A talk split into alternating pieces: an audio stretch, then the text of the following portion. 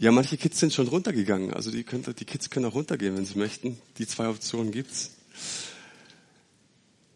Ich habe mir die Frage gestellt, sag mal, wie, wie erlebst du momentan deinen Glauben? Wie, wie erfährst du momentan deinen Glauben? Ist er von Routine geprägt? Ist es langweilig? Habe ich Fragen? Habe ich Zweifel? Habe ich vielleicht Sorgen? Sag ich, mein, mein Glaube hat mir früher vielleicht mal ein bisschen mehr gebracht als heute, aber irgendwie merke ich, mein, mein Glaube ist so ein bisschen stark zur Routine geworden. Und ich persönlich, ich habe mich auf eine Entdeckungsreise gemacht. Ich habe mich ganz neu aufgemacht und gesagt, hey, ich möchte meinen Gott mehr erleben, ich möchte ihn neu erleben. Ja, weißt du, du kannst jeden Morgen runter, runtergehen. Das ist so mein mein ähm, mein mein Ding. Ähm, morgens um sechs aufstehen, wenn es nicht immer, aber meistens. Und ich gehe runter hier in den Jugendkeller und bete eine Stunde. Und du wirst ziemlich schnell feststellen, dass solche Zeiten auch mega langweilig werden. Ja, so ich habe, ich sag Danke zwei Minuten, äh, ich, meine Fürbitte ist dann länger, fünf Minuten, acht Minuten, ne? und dann geht's drum, ähm, wie ja für die Kirche. Da bin ich ganz groß. Mach, dass wir wachsen, mach, dass wir Wunder erleben und diese ganze Dinge. Aber wenn du es jeden Morgen machst, merkst du, es ist stinklangweilig. Weißt du irgendjemand, von was ich rede? Stimmt, oder? So, wie kann ich auf kreative Art und Weise mein Gebetsleben erneuern, mein Glauben erneuern, mein, mein Feuer entfachen, meine, meine Leidenschaft mir wieder neu schenken lassen von Gott. Ich habe das jetzt auf ein paar Hochzeiten gepredigt und ich finde es so wahr. Ich kenne meine Frau seit elf Jahren. Und ich kann auch sagen, ich kenne meine Frau seit elf Jahren. Und das, was ich von ihr kenne, ich glaube, es ist eigentlich abgeschlossen, mein Wissen über sie. Oder ich sage, ich lerne meine Frau seit elf Jahren kennen. Das ist ein Unterschied. Jetzt kann ich hier sitzen und sagen, ich kenne Gott schon seit 30 Jahren. Und irgendwie in der Bibel, kennt ihr das? Ihr schlagt die Bibel auf, die Evangelien, die Geschichten, die wir schon hundertmal gelesen haben und blättern weiter und sagen, oh, kenne ich schon, kenne ich schon, kenne ich schon. Und ich sage, nein, ich möchte mir die Geschichten nochmal neu anschauen. Ich möchte meinen Gott einfach begegnen. Und ich glaube, es ist eine Herzenshaltung. Und ich bin auf einer Entdeckungsreise. Warum? Weil Gott uns einlädt auf eine lebendige Beziehung. Er ist ein lebendiger Gott. Und ich habe in meinen Gebetszeiten in den letzten Wochen viel experimentiert. Ich habe Bücher gelesen, habe mir Literatur angeeignet und sage, hey, gibt es vielleicht neue Formen, wie ich meinem Gott begegnen kann? Und was steht dabei im Fokus? Ich habe mir diesen, diesen, dieses Element Anbetung stärker angeschaut, ja. Und ich merke oder wünsche mir, dass meine Gebetszeiten immer weniger davon handeln, von Fürbitte, immer weniger davon handeln, was ich brauche und immer mehr davon, Gottes Wesen, sein, sein, wie er ist, seine Liebe, seine Güte, seine, seine Großartigkeit zu entdecken. Das Wesen, die Person von Jesus. Und ich denke, das ist das Wesentliche in meinem Leben. Meine Aufgabe ist es, nach ihm zu suchen, ihm hinterher zu jagen, gierig zu sein von dem, dass ich immer mehr von ihm erleben will. Und, und mein Wunsch ist es, dass, dass mein Leben einfach ein Hunger ist, ein Ausdruck davon, dass ich mehr will von Gott. Ja, es soll ein ständiger Prozess der Anbetung sein, mein Alltag. Und wenn ich Veränderungen sehen möchte, dann geht es tatsächlich nur mit seiner Person. Und versteht mich nicht falsch, Gebet und Fürbitte ist mega wichtig. so, ähm, aber was wäre, wenn ich zum Beispiel in Gebetszeiten bin und sage, wenn ich nur zehn Minuten Zeit habe am Tage, versuche ich acht Minuten meinen Herrn anzubeten, ihn groß zu machen. Wie oft starten wir mit all den Nöten und Sorgen und Problemen, kommen vor unseren Gott und sagen, Gott, oh, alles ist so schwierig und Gott, du weißt und oh, und, und das, und das brauche ich und das brauche ich. Aber ich merke, wenn ich mir Zeit nehme, seine Person groß zu machen, vergesse ich oftmals, was ich eigentlich beten wollte in der Fürbitte, weil alles eigentlich schon geklärt ist. Und ich glaube, dass die Person Jesu größer ist als die Antworten, die wir suchen. Die Person von Jesus ist größer als die Sehnsüchte, die wir im Herzen tragen. Und ich glaube, ich kann ihn nur suchen, ich kann ihm nur hinterherjagen, ich kann mich nur aufmachen, weil er mich gefunden hat. Und darüber wollen wir heute sprechen. Gott hat mich gefunden. Und wir sprechen über, über eine Frau, die Frau am Jakobsbrunnen, die Samaritanerin, die eine faszinierende Frau ist. Jesus spricht die ganze Zeit und in dieser Geschichte werdet ihr sehen, da heißt es, die Frau, die Frau, die Frau. Jesus selbst spricht sie auch als Frau an. Wir erfahren ihren Vornamen nicht, ihren Namen erfahren wir auch nicht. Aber was gleichzeitig sehr, sehr interessant und, und bewundernswert ist, dass es einer der tiefsten Gespräche in der Bibel ist, die wir kennen.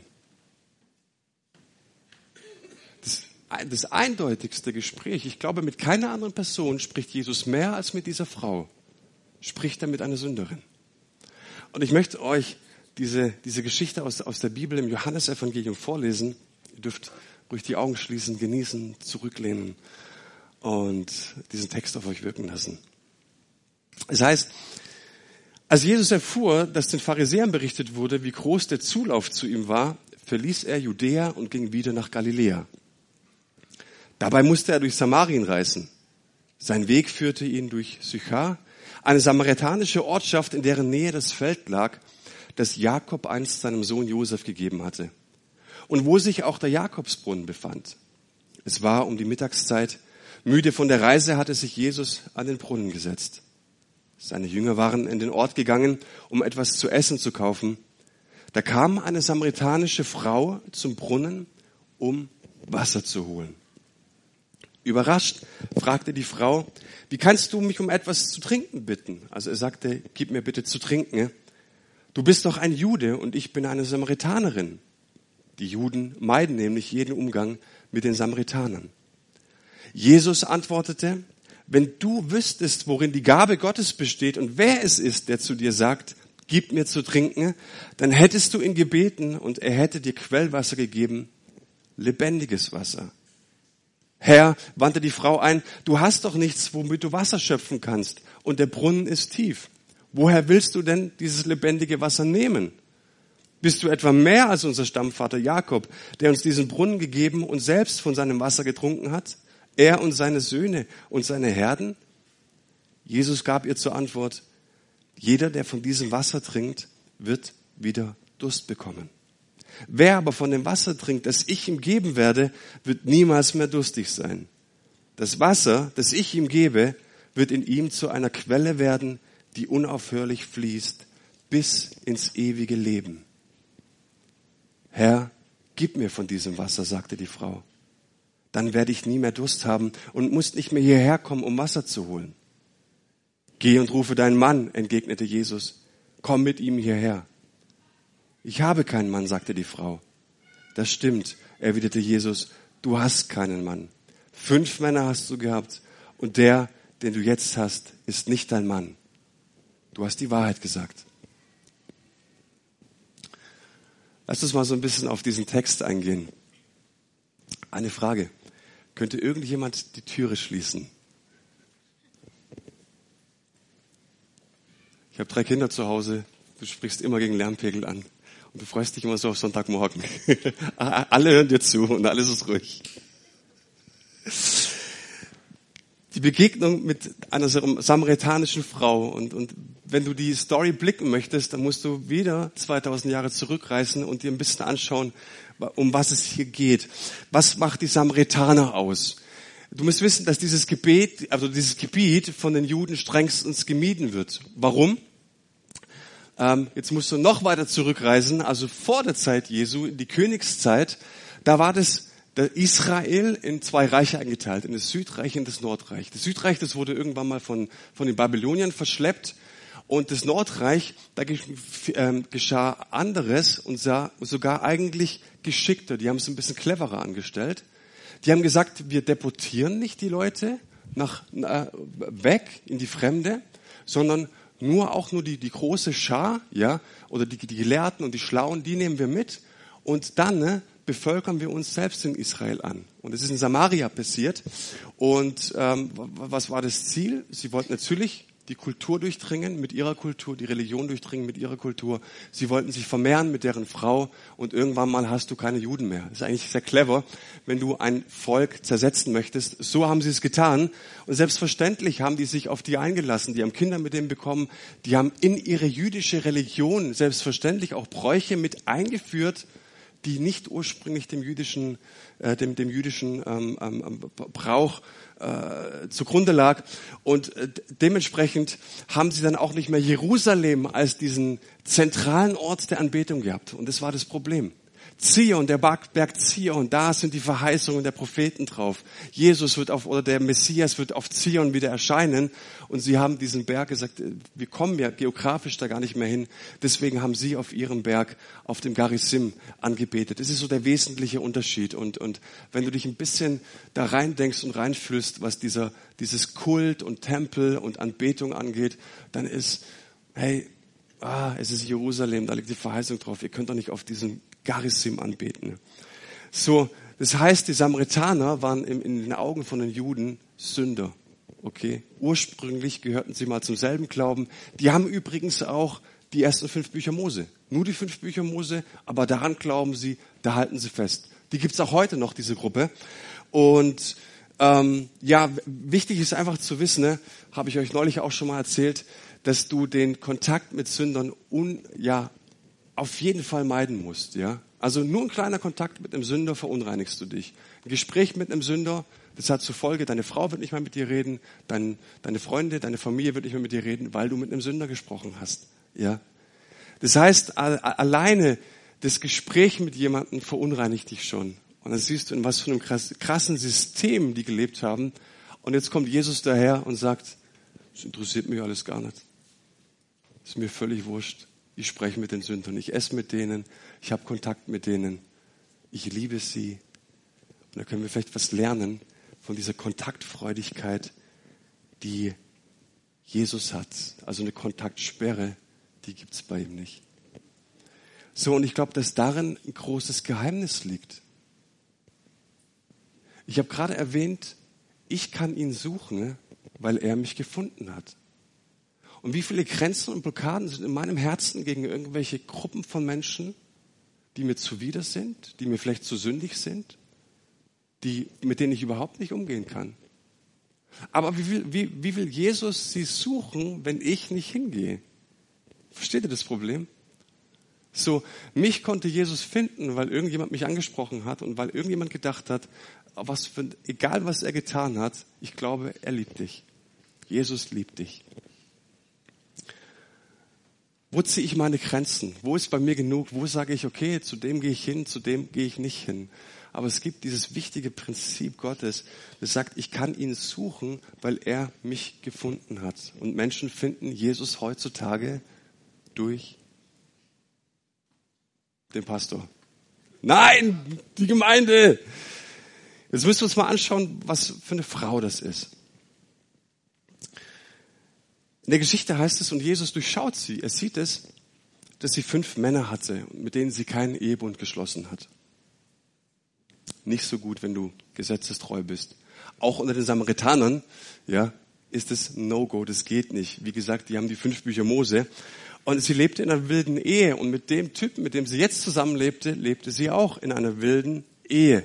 Und da klingeln natürlich die Alarmglocken bei jedem Frommen, ja. Oh, geht nicht, furchtbar, schlimm.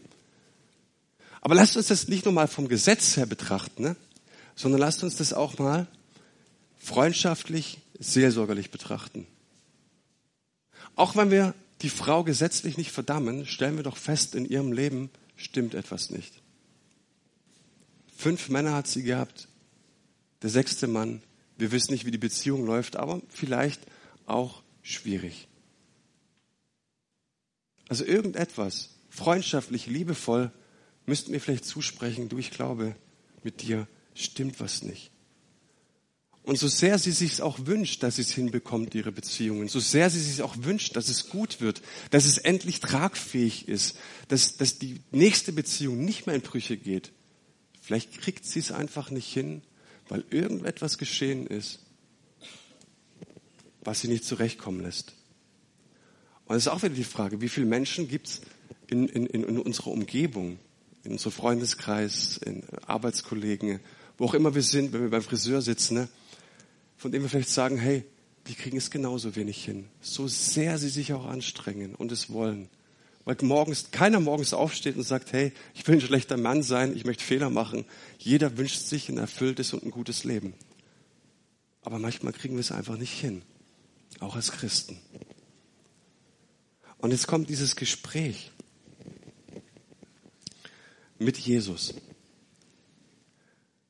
Und die Frau, die kommt zur Mittagszeit an den Brunnen und sie möchte sich Wasser besorgen. Die hat dann meistens so ein Joch um, da hängen zwei große Wasserkrüge hin und so haben die ihr Wasser geschleppt dann. Und Jesus sieht sie, der hat sich niedergelassen an den Brunnen und sagt ihr, so heißt es, Jesus bat sie, gib mir zu trinken. Vier Worte. Und natürlich ist ihre Reaktion, dass sie total erstaunt ist. Natürlich, ähm, ist, hey, das ist ein Jude. Und, und das hat sie erkannt an der Kleidung. Er war ein Rabbi, er hat auch Quasten gehabt. Die hat sofort erkannt, das ist eine höhere Persönlichkeit im Judentum. Ja, so ähm, natürlich sagt sie jetzt, hä, warum spricht er mit mir? Hä, was, was soll das mit dem mit dem Wasser? Und jetzt musst du dir denken, allein, dass ein Jude dich anspricht, da merkst du, der übergeht gerade etwas. Das ist ein Rabbi, das ist eine höhere Persönlichkeit und der bricht gerade ein Tabu. Das heißt, allein diese vier Worte, gib mir zu trinken, da merkt die Frau, irgendwas ist komplett anders an dem Mann.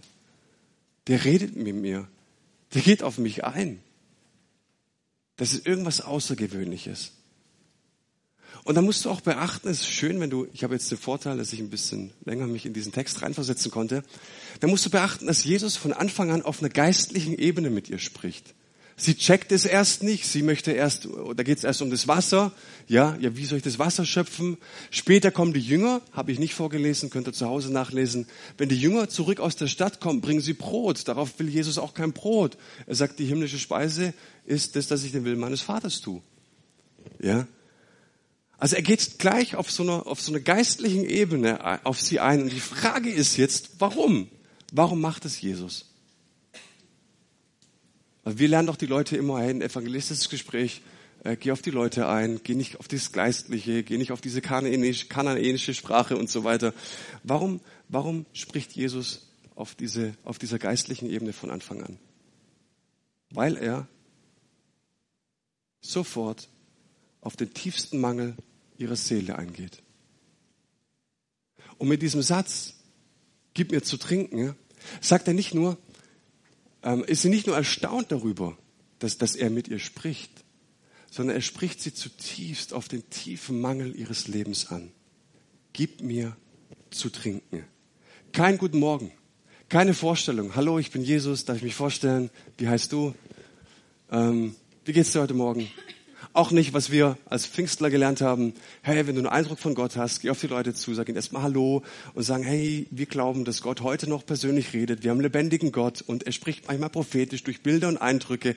Und ich habe in diesem Moment den Eindruck, dass Gott dir Folgendes sagen möchte. Das alles tut er nicht. Er sagt, gib mir zu trinken. Und es checkt sie erst nicht, ist ganz klar. Aber ihr dämmert es sofort. Ihr dämmert sofort, dass er etwas von mir verlangt, das ich nicht habe. Und Jesus ist ein Meister der Sprache, ist ein Meister der Rhetorik. Und er spricht das in meinem Herzen auch an. Überleg mal die Gebetszeit, Jesus, ich komme wieder nach meinen Plänen und so weiter. Was wäre, wenn Jesus die ersten vier Worte morgen früh meine Gebetszeit oder heute Abend oder wann immer es dir recht ist, wann du betest, den tiefsten Mangel in deinem Leben anspricht? Gib mir zu trinken.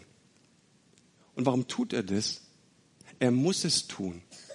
Er fordert die Frau auf, etwas zu geben, was sie nicht hat.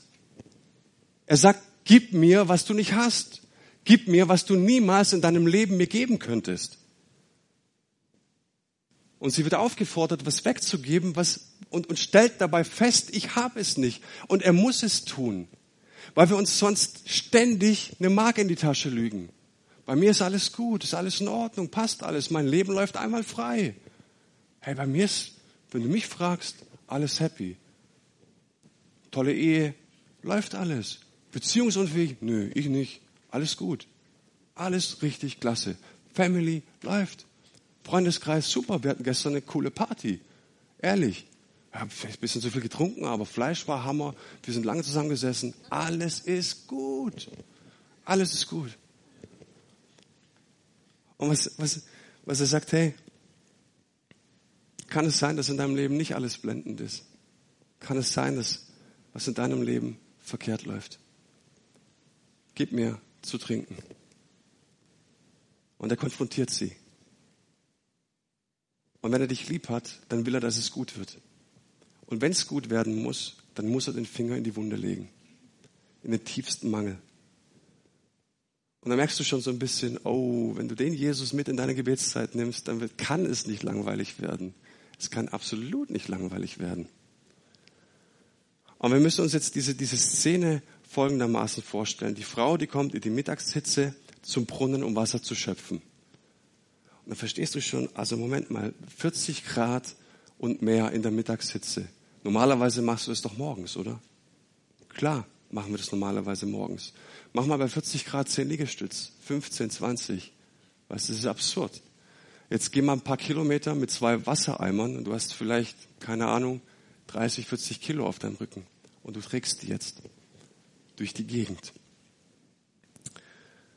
Also entweder tickst du nicht richtig oder du gehst irgendjemand aus dem Weg, wenn du in der Mittagshitze unterwegs bist. Und die Antwort ist, sie geht aus dem Weg. Sie geht ihrer Nachbarschaft, sie geht dem ganzen Ort aus dem Weg. Warum? Weil sie voller Schuld ist, weil sie voller Scham ist, weil sie merkt, jede Begegnung, jeder Blick von einem Menschen sagt mir, wer ich bin. Ich bin eine Frau, die ihr Leben nicht auf die Reihe bekommt. Und in dem System, in dem ich lebe, gibt es nur schwarz und weiß, gibt es nur richtig oder falsch, gibt es nur gut oder böse, es gibt nichts zwischendrin. Und wisst ihr, wie heftig es ist, wenn sogar die Kinder im Dorf wissen, da ist eine Sünderin. Meine, meine Tochter hat gestern auf, auf, auf einer Hochzeit auf einen Mann gezeigt, so. Ne? Und ich sage, Leni, das darfst du nicht. Man zeigt nicht mit Fingern auf jemanden, ne? weil jemand vielleicht komisch aussieht oder was anderes ist. Ja. Aber wie weh muss das tun? Gott sei Dank hat es der Mann nicht gesehen. Wie weh tut es, wenn ein Kind mit dem Finger auf dich zeigt? Guck mal der. Wenn sogar die kleinen Kinder wissen wer du bist und was du getan hast und dass du Schattenseiten hast. Und irgendwas haben wir festgestellt, stimmt in ihrem Herzen nicht. Und dessen, dessen war sie sich doch auch bewusst. Die ist ja auch nicht blöd. Die checkt doch, dass irgendwas nicht stimmt.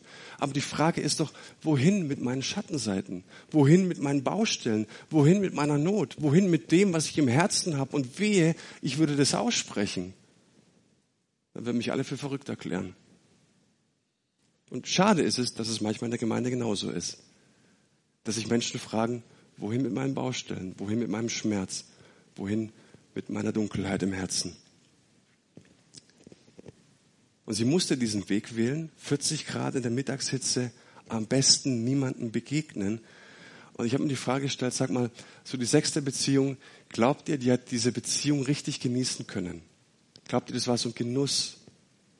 Ich glaube das nicht. Es war wahrscheinlich eher so ein Zweckbetrieb. Du brauchst halt einen Mann, der versorgt mich, der macht die schweren Arbeiten. Ich brauche halt was. Aber eine Beziehung, die von Genuss spricht, gehe ich nicht von aus, dass es das war. Und es war so ein Weg, den sie sich jetzt natürlich auch eingeprägt hat, von dem sie sagt, so ist es einigermaßen erträglich. So ertrage ich mein Leben einigermaßen. Jeden Mittag 40 Grad, zum Brunnen laufen mit zwei Eimern.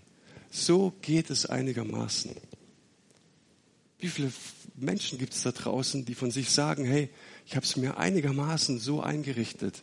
Der Schmerz ist zwar da, aber einigermaßen geht es so. Wie viele Menschen in der Gemeinde gibt es, die sagen, hey, einigermaßen kriege ich so gebacken in meinem Leben. Es geht schon irgendwie. Ich habe ja Freunde, ich habe ein paar Bekannte, ich habe Leute, die für mich beten. Wird schon irgendwie gehen. Und erleben dabei nicht, dass es einen Jesus gibt, der gesagt hat, ich möchte euch vollkommen wiederherstellen, ich möchte euch vollkommen befreien, ich möchte euch Wasser geben, das sprudelt bis ins ewige Leben herein. Und nicht nur, so ist es einigermaßen erträglich. Hey, vielleicht war die Frau unterwegs und hat gesagt, ähm, als Mädchen habe ich mir eigentlich von mehr geträumt. Ich habe von einem Mann geträumt, der mich liebt, eine lange Ehe, viele Kinder, ein Ehemann. Natürlich hat sie sich vielleicht auch gewünscht und ersehnt und geträumt davon, dass es einen, einen, einen Mann gibt, der, der mich liebt, der mich wie eine Prinzessin behandelt. Aber irgendwas ist halt falsch gelaufen. Und jetzt kommt Jesus in der Mittagshitze und begegnet dieser Frau vollkommen unerwartet, unvorbereitet, unverhofft. Und wo begegnet er ihr? In ihrem Versteck, in ihrer Scham. Der tiefste Begegnungsort in meinem Leben ist in meinem Versteck, wo Gott auf mich wartet. Rechnen wir mit diesem Gott? Dass Gott kein Interesse an ihm hat, dass ich sage, hey, ich lege dir mein Alibi vor, ich sag dir, was, was, was, was gut läuft. Es interessiert dich nicht. Vielleicht haben wir einen Jesus, der sagt, hey, wenn wir miteinander sprechen, dann sage ich dir vier Worte, gib mir zu trinken.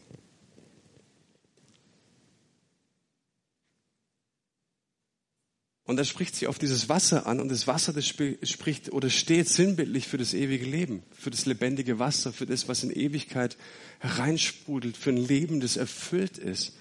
Und klar ist sie erstmal irritiert und sagt, hey, was, was will er von mir mit dem Wasser? Was meint er denn? Und jetzt sagt Jesus ihr, hey, wenn du wüsstest, worin die Gabe Gottes besteht und wer es ist, der zu dir sagt, gib mir zu trinken, dann hättest du ihn gebeten und er hätte die Quellwasser gegeben lebendiges Wasser. Wenn du wüsstest, worin Gottes Geschenk ist. Ich habe mich Frage gestellt, was ist, wenn ich, wenn ich jeden Abend kurz vorm Einschlafen mir die Frage stelle, Manu, wenn du wüsstest, wenn du wüsstest, wie dein Gott ist, wenn du wirklich wüsstest, wie gut dein Gott ist.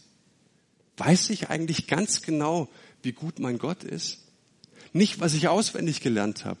Wenn wir jetzt ein theologisches Quiz machen würden, dann würden wir fragen, hey, wie, wie kannst du ein erfülltes Leben leben? Antwort Johannes 6, Vers so und so, da steht, wenn ich Jesus begegne, er ist das lebendige Brot, er ist das Wasser, ich werde nie wieder Durst haben. Das wissen wir alle. Aber weiß ich wirklich, wer er für mich ist? Habe ich ihn wirklich erlebt?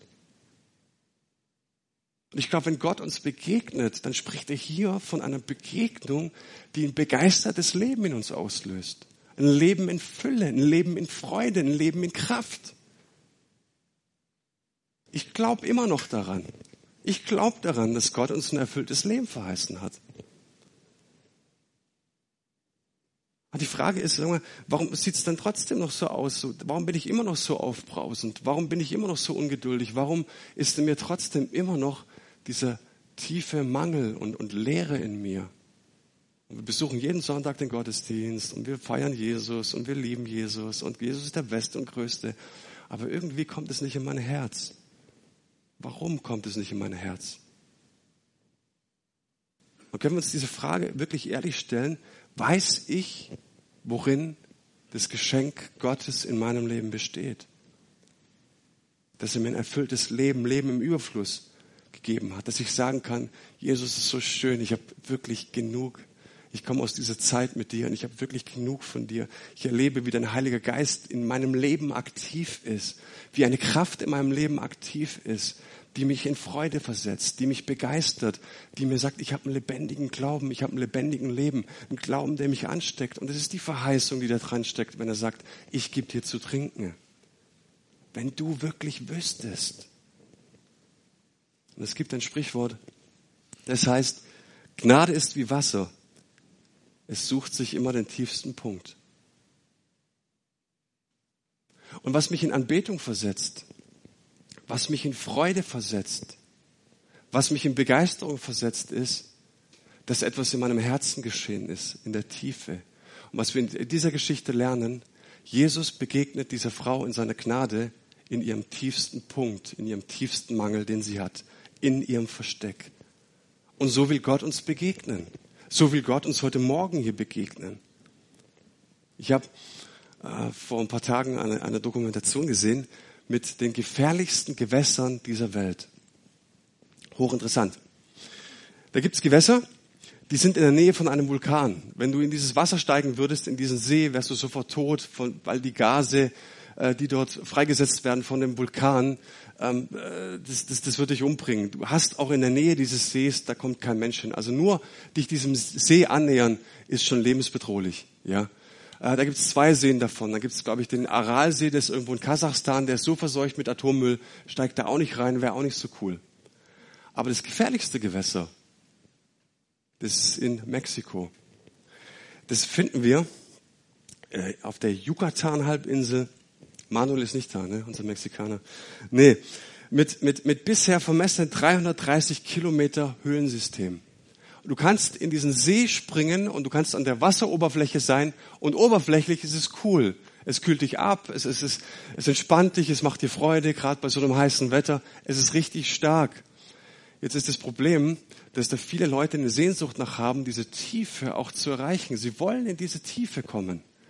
Was gibt's da unten? Das Geheimnisvolle. Und so wollen wir auch alle ein Leben in Tiefgang haben, stimmt's? Einen tiefen Glauben, ein tiefes Vertrauen, eine Begeisterung, die Gott freisetzt in unserem Leben. Stimmt's? Problem ist nur, dass da unglaublich viele Taucher bei umkommen. Und so kam es dazu, dass es einer der gefährlichsten Gewässer dieser Welt ist. Weil je tiefer du kommst, desto gefährlicher wird es. Und so ist es auch mit der Begegnung mit Jesus. Je tiefer wir ihm begegnen wollen, desto mehr verstehen wir, dass es gefährlich für uns wird. Weil er den Mangel in unserem Leben ansprechen möchte. Weil er den Dingen auf den Zahn fühlen möchte, was nicht in Ordnung ist. Und es versetzt uns in Angst und Schrecken und deswegen bleibt so mancher Glaube an der Oberfläche, weil wir nicht wirklich tief gehen wollen. Und dieses Wasser, was Jesus uns anbietet, ist vielleicht eines der gefährlichsten Gewässer, die wir zu uns nehmen können. Weil er uns begegnen möchte, da wo wir es tatsächlich brauchen.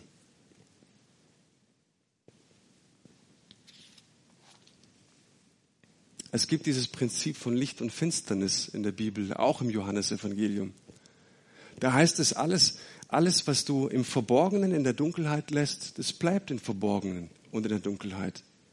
Wenn du aber die Dinge in deinem Leben, in, in der Tiefe, aus der Tiefe nach oben bringst, ans Licht, in sein Licht, dann werden die Dinge kraftlos, sie werden entmachtet und du merkst, wie Heilung in dein Leben kommt. Das heißt, wir haben nicht einen Jesus, der sagt, ja, ja, alles gut, ja, ja, ja, ich vertusch mal schön mit dir. Komm, können wir, können wir gemeinsam ein Versteck bauen für deine Baustellen? Oh, ich habe ein ganz schönes Laken, ne? das bemalen wir schön und dann tun wir es schön über die Dinge, die nicht in Ordnung ist, einfach drüberlegen. Ich helfe dir dabei. Ich bin doch Jesus, klar helfe ich dir. Nein, Jesus spricht uns in der Begegnung an und sagt, gib mir zu trinken.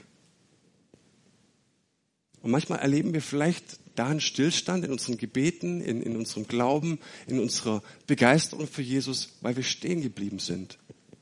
Weil Gott mir vielleicht einmal gesagt hat, gib mir zu trinken. Aber es war so hart für uns, so gefährlich für uns, dass wir gegangen sind.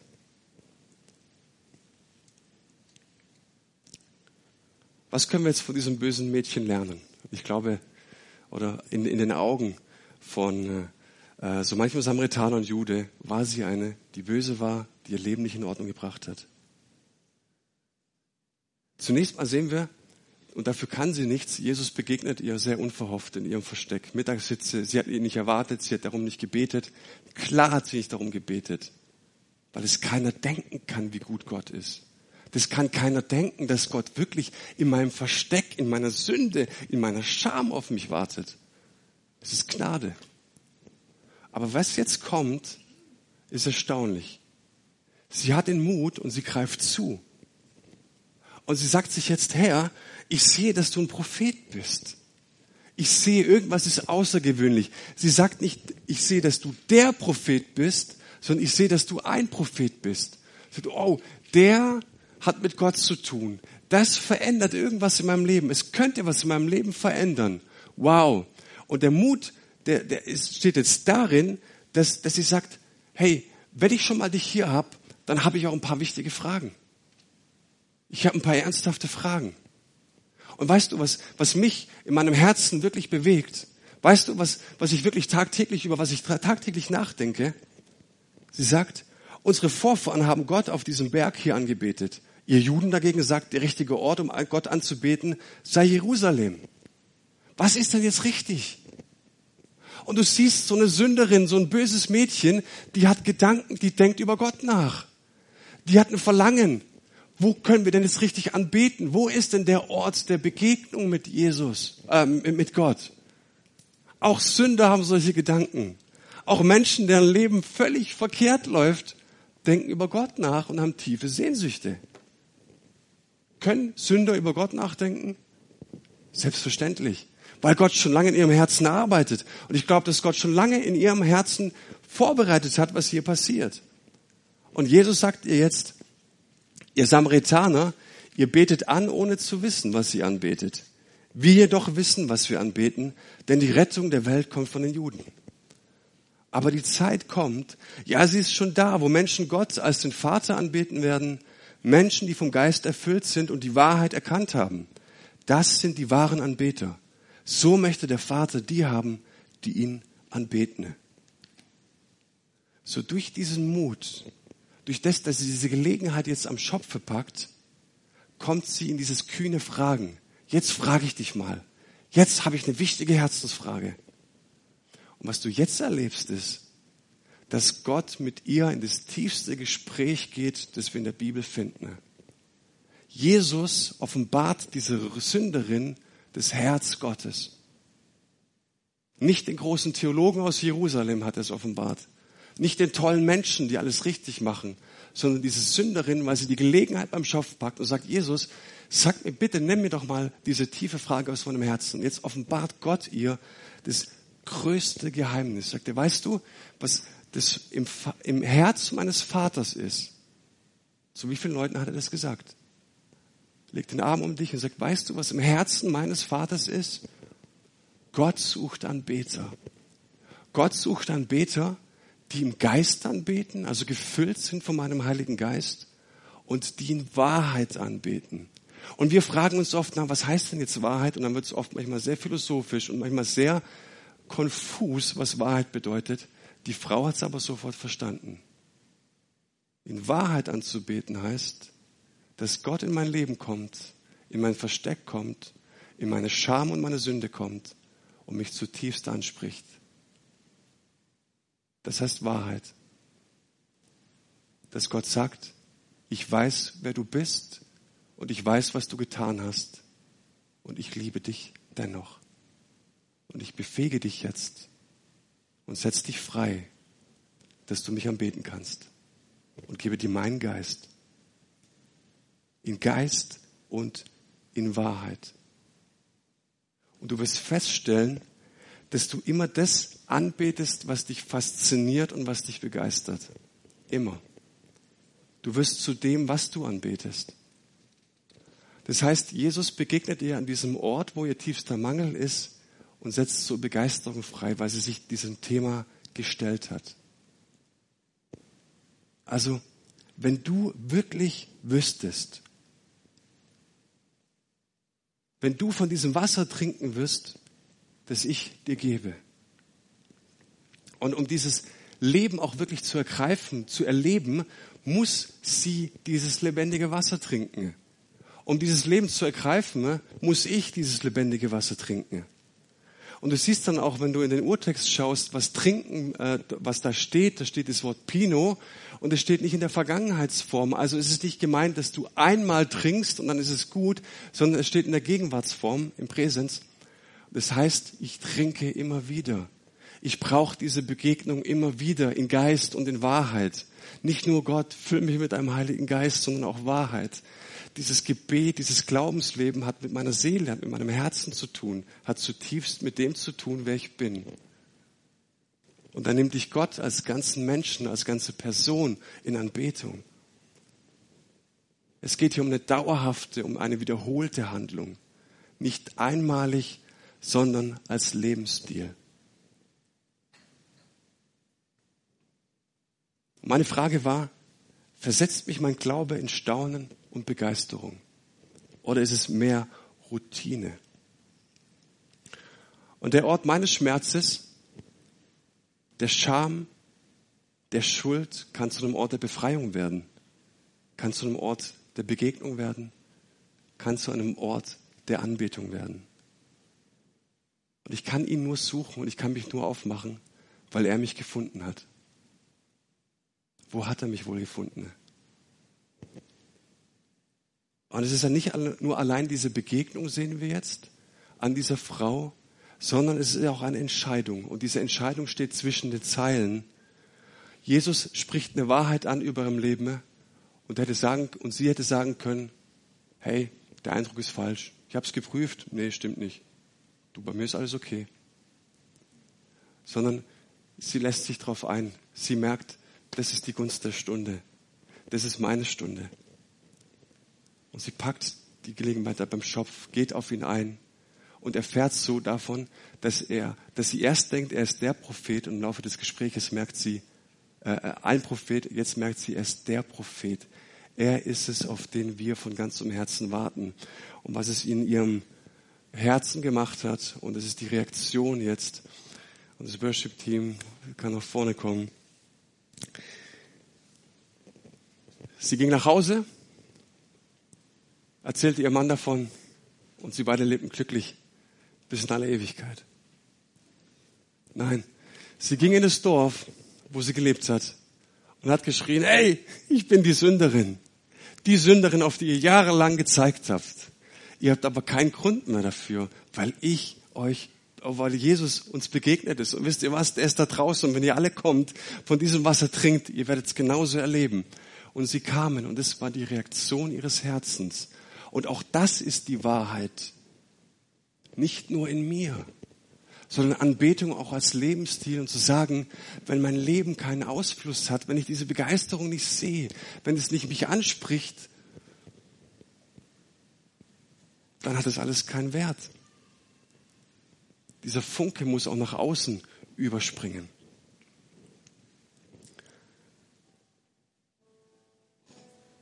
Es gibt auch diese diese Geschichte mit dem Gerasener kennt ihr vielleicht. Jesus kommt dort an und da gibt es einen Menschen, der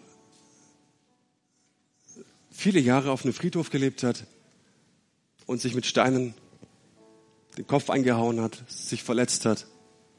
Und er begegnet Jesus. Und er wird geheilt, er wird vollkommen wiederhergestellt. Und dann hat er diesen Wunsch, Jesus nachzufolgen. Jesus, ich will jetzt unbedingt nachgehen.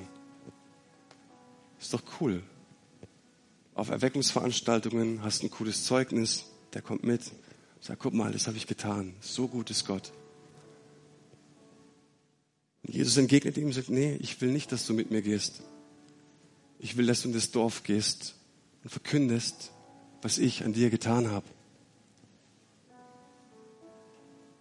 Was hat Gott an mir getan? Was hat Gott an dir getan? Was könntest du heute verkündigen? Sagen, ich habe dieses lebendige Wasser getrunken. Ich habe erlebt, dass Gott mir neu begegnet in meiner Tiefe. Und er macht es so gut.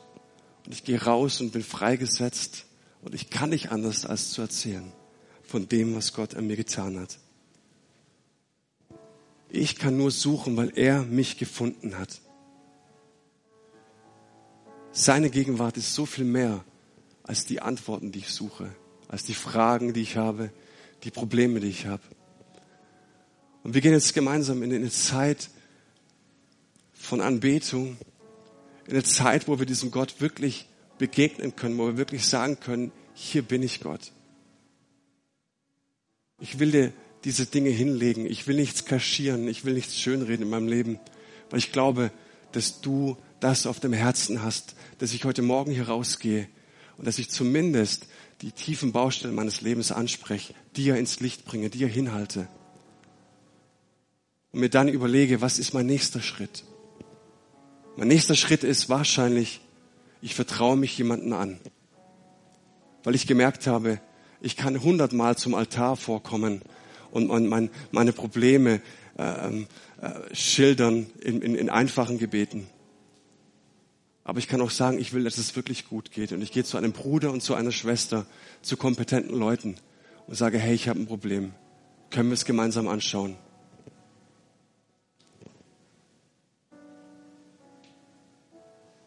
Möchte jetzt einfach einladen, unserem Gott zu begegnen.